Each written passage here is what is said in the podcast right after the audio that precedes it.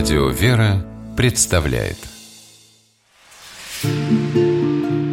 Места и люди.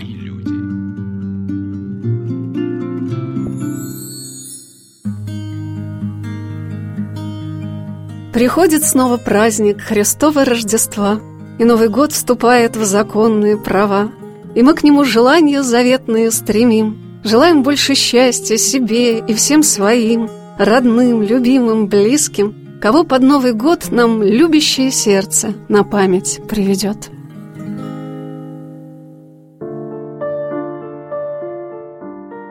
Когда я впервые приехала в город Елец, от всех людей, с которыми мне посчастливилось пообщаться, я слышала теплые слова любви и благодарности, обращенные к человеку, который написал это стихотворение, архимандриту Исаакию Виноградову.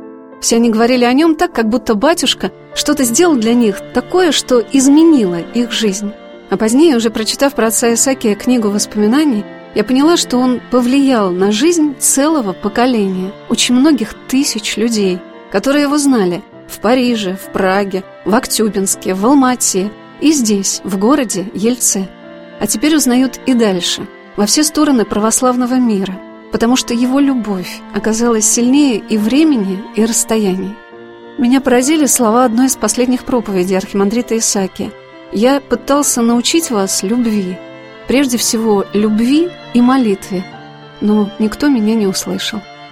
Мы стояли с благочинным храмом города Ельца протереем Владимиром Федюшиным в самом центре одного из самых величественных русских храмов, созданных в России в XIX веке – и батюшка рассказывал о священнослужителях Вознесенского собора города Ельца. Среди священнослужителей после войны сюда был назначен в 1955 году иеромонах Сергий Петров. Впоследствии он стал митрополит Одесский и Херсонский. Возглавлял очень долго кафедру и очень любил наш город Елец. Всегда приезжал сюда, молился, когда была возможность, владыка Сергий. Присылал сюда реставратору из Одессы, которые верхолазы поднимались, красили Вознесенский собор, стены, восстанавливали, реставрировали. Очень заботился заботился. После его сменил еще не менее значимый для ельчан архимандрит Исаакий Виноградов. Очень благодатный батюшка, старец, его очень любили, 23 года он прослужил здесь. Биография очень интересная его. Он сам поэт, сочинял стихи, служил он за границей, служил, он учился, он закончил в Париже институт богословский, служил в Париже 20-е годы, потом был назначен в Прагу, собор Святого Николая, православный собор, города Праги. В 1945 году советские войска освобождают Прагу и его арестовывают, так как он участвовал в добровольческой армии, дроздовцем был. Его арестовывают и назначают ссылку ему в Карагандинский лагерь.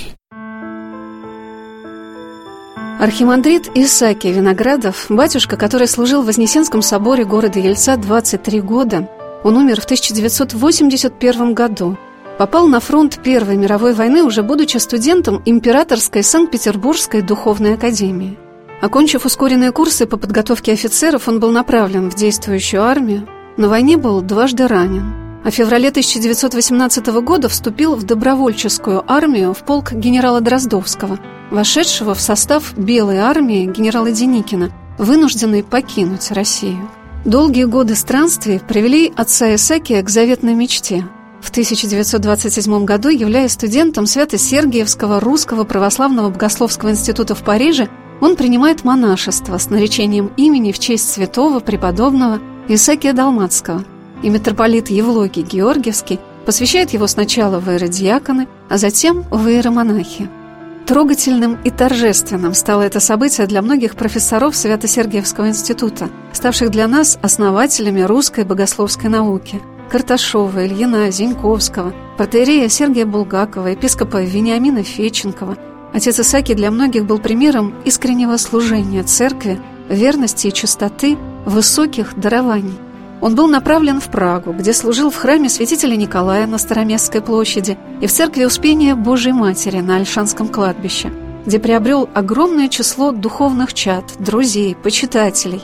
Но все это время мечтал о возвращении на родину – Россия приняла его не как желанного сына, а как узника. В мае 1945 года отделом контрразведки СМЕРШ он был этапирован в тюрьму Львовской области откуда направлен в Карагандинский лагерь НКВД сроком на 10 лет. Насколько тяжелым для отца Исакия было заключение, говорит то, что освобожденный удивительным промыслом Божиим через год по ходатайству святейшего патриарха Московского и всея Руси Алексея I батюшка, выйдя из ворот лагеря, практически ползком добирался до станции. Настолько он был болен и изможден. Принявший его в городе Актюбинский священник Василий Мухин не побоялся поселить его у себя в доме, и еще год батюшка восстанавливал и силы, и документы о том, что он архимандрит и может служить пред престолом Божьим. В 1947 году отца Исакия пригласил на служение в Алмату, город верный, правящий архиерей, архиепископ Алматинский, казахстанский Николай Могилевский. После этого батюшка, отец архимандрит Исаакий, был направлен на служение после освобождения в город Верный, теперешний город Алмата. Тогда в советские времена назывался город Верный в Казахстане. Несколько лет он служит в этом городе, в Алмате. И затем уже по благословению патриарха Алексея I Симанского назначается к Троице Сергию Лавру. Патриарх хотел, конечно, видеть его, как он образованный, знал пять языков иностранных, отец Исаакий, и поэтому он хотел видеть объявить его, конечно, архиереем, епископом. Но мы знаем, что в советские времена тогда это было очень строго под контролем. Создан в министерстве был у нас аппарат такой по делам религии, уполномоченные были по делам религии. Карпов тогда в Москве я сидел. И, конечно, они ни о каком архиерействе не могло быть и речи, потому что он был белогвардеец, иммигрант и так далее. Поэтому ему запрещают даже находиться в Троице Сергия Лавры. И по благословению святейшего патриарха Алексея Алексея I, он прибывает сюда, в город Елец, получает назначение настоятелем Вознесенского собора и благочинным пределов храмов Елецкого церковного округа. Вот с тех пор батюшка Исаакий служит здесь 23 года.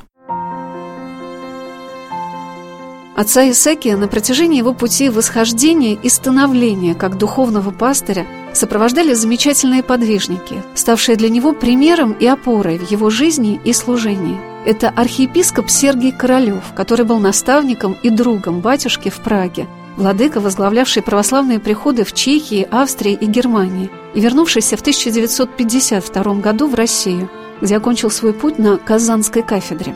Это митрополит Николай Могилевский, алматинский и казахстанский, ставший для архимандрита Исаакия и учителем, и молитвенником. Владыка Николай, прошедший путь священного исповедника – был причислен к лику святых на Архиерейском соборе 2000 года. После десятилетнего служения в Никольском кафедральном соборе в Алмате архимандрит Исаки Виноградов был назначен настоятелем кафедрального собора Вознесения Господня в Ельце, и он стал как бы одним из столпов этого собора, поддерживающих своей молитвой и любовью к прихожанам духовную жизнь города. Монахиня Ангелина, которая рассказала, что главным в служении отца Исаки была молитва и проповедь, Вспоминает, что батюшка, произнося слова проповеди, всегда плакал. У него характер был мягкий, но слезоточивый. Да, что значит Проповедь говорит всегда со слезами. Он, да, да. плакал, а люди Всегда. Плакали. Ну, конечно, естественно, на него смотришь. Слезоточивый был батюшка. Больше ничего не скажешь. Исповедоваться ага. у него как бы. Всегда исповедовались у него. Когда в Вознесенском соборе служил архимандрит Исаки Виноградов с 1958 по 1981 год, в храм на службу приезжали со всех сел и деревень Елецкой области, из многих городов России. В Вознесенском приходе окормлялись и вернувшиеся из лагерей монахини Елецкого Знаменского женского монастыря. Но некоторые прихожанки собора были тайными монахинями, которых постригал отец Исаки.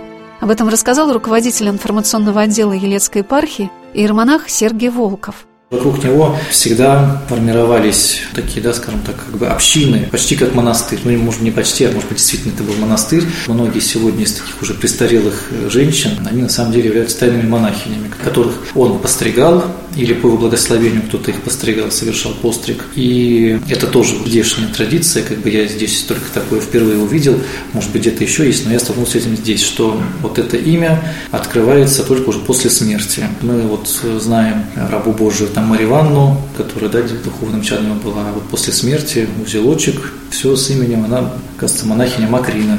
И, может, тоже сейчас ее упоминаем. Тоже одна из таких вот духовных чад. И с ним была с отцом Исааки монахиня Нина Штауде, ученый, астрофизик, тоже написавшая не одну научную работу, но впоследствии все-таки вот принявшая иной образ жизни и последовавшая вот за отцом Архимандритом Исаакием. То есть ее стараниями как-то все это собиралось, и сегодня это есть. Монахиня Нина Штауба и еще несколько монахинь поселились в Ельце в небольшом домике, где расположилось Сергиевское подворье Иверско-Исаакиевского скита, духовником которого был архимандрит Исаакий. Устав был монастырский, обязательное посещение церковных служб, пост, молитва – Многие иконы в Вознесенском соборе, украшенные монахинями, доносят до нас их молитвенную жизнь, сохранившую огонек православной веры, бережно передаваемый от каждого верующего человека друг к другу. Я спросила отца Сергия, что для него наиболее дорого в истории Вознесенского собора – я просто сам такой человек по натуре, да, когда мне нравится чувство вдохновения от соприкосновения с чем-то большим и вот светлым. А здесь в Вельце действительно вот нашелся этот источник в таких вот людях, как и святые, которые здесь были рождены или там подвязались когда-то, и те люди, которые еще не прославлены, ну, конечно, которые жили святой жизнью, являются подвижниками благочестия. Вот, опять же, большим примером для нас, для всех. Матушка Ангелина, и вот когда там что-нибудь начнешь спорить, вот надо так сделать, а вот отец Исааки делал так. Отец Исааки составлял читал и тексты молитв, и песнопению, то есть как бы гимнографической деятельностью занимался. Для этого тоже, конечно, нужно и расположение духа особое, как-то вот и настрой, и интеллектуальная, естественно, подготовка должна быть. Поэтому вот такие люди здесь в Ельце служили в свое время и собирали народ Божий.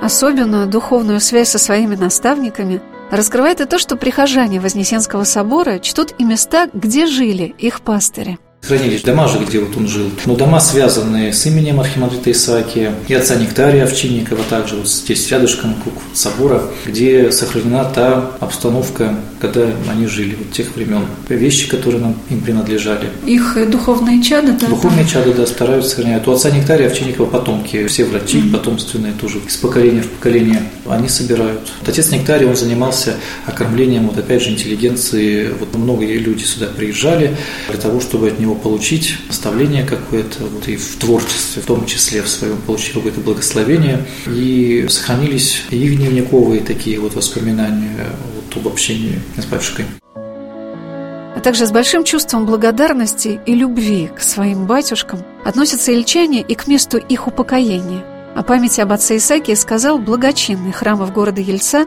протеерей Владимир Федюшин награжден он был тремя крестами, жезлом даже награжден. Так, очень снискал большую любовь ельчан. Его могилка сейчас почитаема на городском кладбище. В 81 году он умер, в 1981 году. И с тех пор вот память о нем жива, и приезжают к нему и духовные дочери, чады его оставшихся живых, приезжают сюда на могилу, молятся. Память его совершаемая здесь день смерти, день его рождения. В соборе служатся литейки, панихиды и также также на городском кладбище, где его могила находится. Там же приезжает владыка, наш правящий владыка епископ Максим, также сам лично ездит в этот день на городское кладбище и совершает запокойные литии.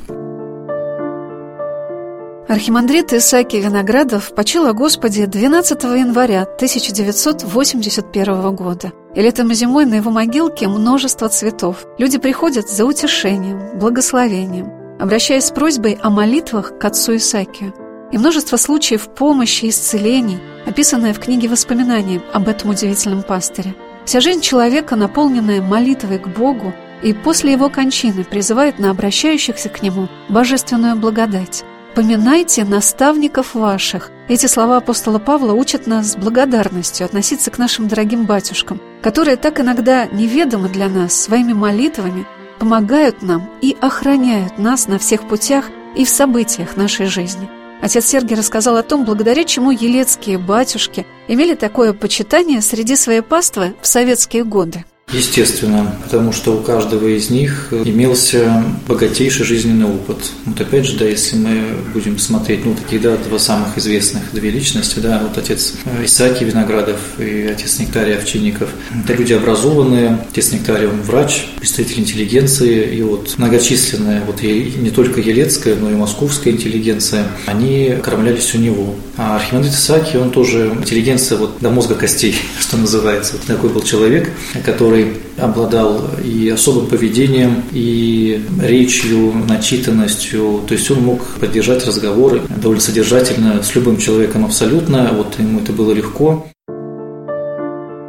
Слушая рассказ отца Сергия об архимандрите Исааке Виноградове, вспоминаются оптинские старцы. Так любим на Руси был образ старца, утешителя, молитвенника и помощника – Отец Сергий рассказал, что в городе Ельце проводятся конференции, посвященные памяти архимандрита Исаки. То, что касается отца архимандрита Исаки Виноградова, опять же, у него много духовных чат, его почитателей и в России, и в Москве, и за рубежом. Во-первых, в соборе, да, вот это тоже одна из традиций таких, его память здесь особо чтится. Здесь мы совершаем панихиды несколько раз в год и приезжают, но обычно на День Ангела и на День вот кончины собираются духовные чада из Ельца, из Москвы, из зарубежья приезжают. А каждые пять лет проводится конференция в его память, серьезные попытки вот исследования проповеднического наследия вот еще только предпринимаются. Я надеюсь, что вот в 2020 году конференция будет, там уже будет подготовлена уже и богословская какая-то база теоретическая о его наследии. Потому что ну, человек был действительно очень талантлив, он не только проповедовал, ну, конечно, проповедовал от сердца, естественно, но исходя из опыта. Сегодня на «Волнах Радио Вера» мы рассказываем о кафедральном соборе Вознесения Господня в городе Ельце – этот величественный храм был построен несколькими поколениями ельчан. Его строительство было задумано в 1800 году, когда начался сбор пожертвований. Прошло более 40 лет, пока стало возможным, чтобы задуманное начало осуществляться. К титрам собора был избран купец Иван Герасимович Петров, и когда первый проект собора не был утвержден Святейшим Синодом, а второй не понравился самим горожанам, он отправился в Москву и обратился с просьбой о создании проекта к архитектору Константину Андреевичу Тону. Собор был задуман в русско-византийском стиле, и он очень созвучен по архитектурным формам с храмом Христа Спасителя в Москве. Он строился 44 года. Сын и внук купца Петрова продолжали строительство храма, который был освящен в 1889 году. Расписывали собор академики Императорской академии художеств, художники-передвижники Клавдий Васильевич Лебедев и Алексей Иванович Корзухин.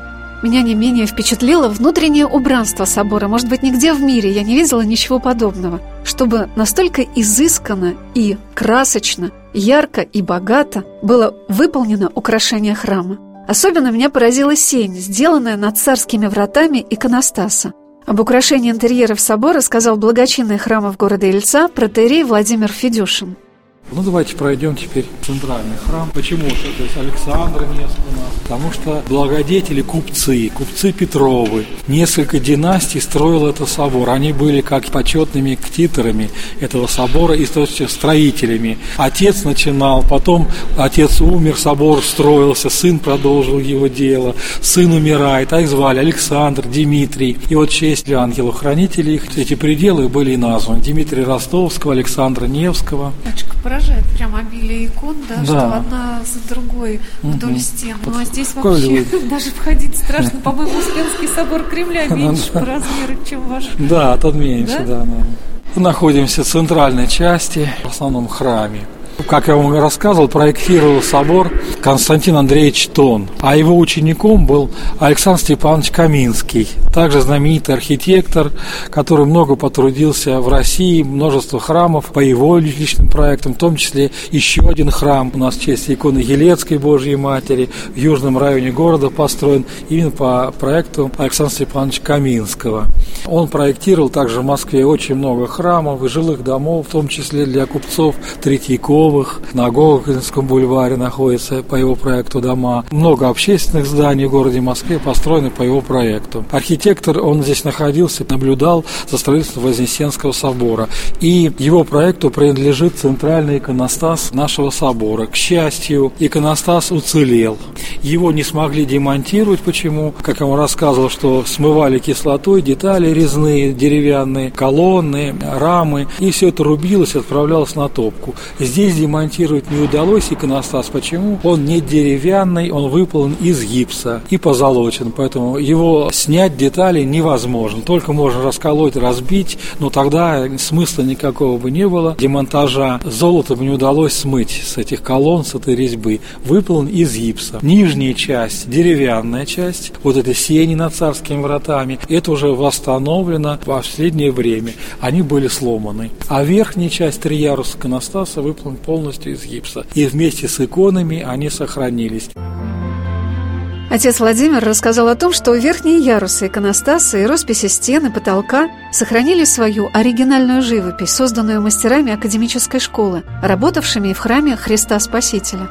Особенно меня впечатлило изображение распятия Господа Иисуса Христа над царскими вратами – Иконы выполнены на холстах для иконостаса. Расписывал центральную часть знаменитый архитектор, академик живописи Корзухин и Лебедев. В том числе вот своды, купол храма. Все это расписывали они, академики живописи. После войны здесь были реставрационные работы проведены. И, как я рассказывал, храм этот действует с 47 года. Удивляет, конечно, сень. По-моему, я первый раз вижу, что над царскими, да, да, над да, царскими да, вратами да, сень. Да, Это было в проекте Тона? Кто да, да, да, да, да. Старинные фотографии также. Все. Ее восстановили по фотографиям. Остались фотографии. А когда она была разрушена до войны еще, да, Сень? Да, когда здесь именно хлеб заготовки mm. здесь были. Здесь свободно заезжали машины сюда, сыпали здесь хлеб, сыпали сюда. Стали веялки, молотилки стояли здесь хлеб. Это до войны 30-е годы, конец 30-х годов. А во время, здесь собор был полностью заброшен, выбиты стекла были, снег сюда сыпал, голуби летали. Вот, вот. еще меня поражает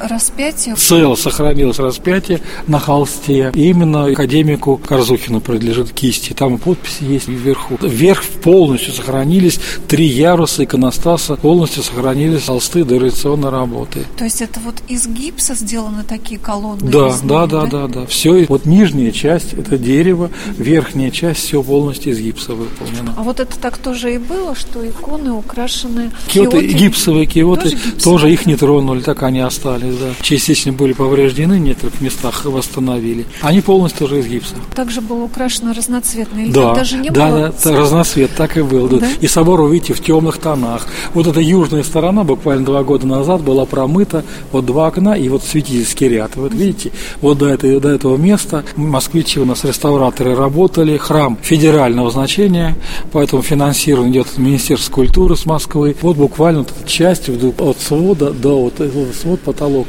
Ведь он даже краска чуть отличается, промыли и отреставрирована часть.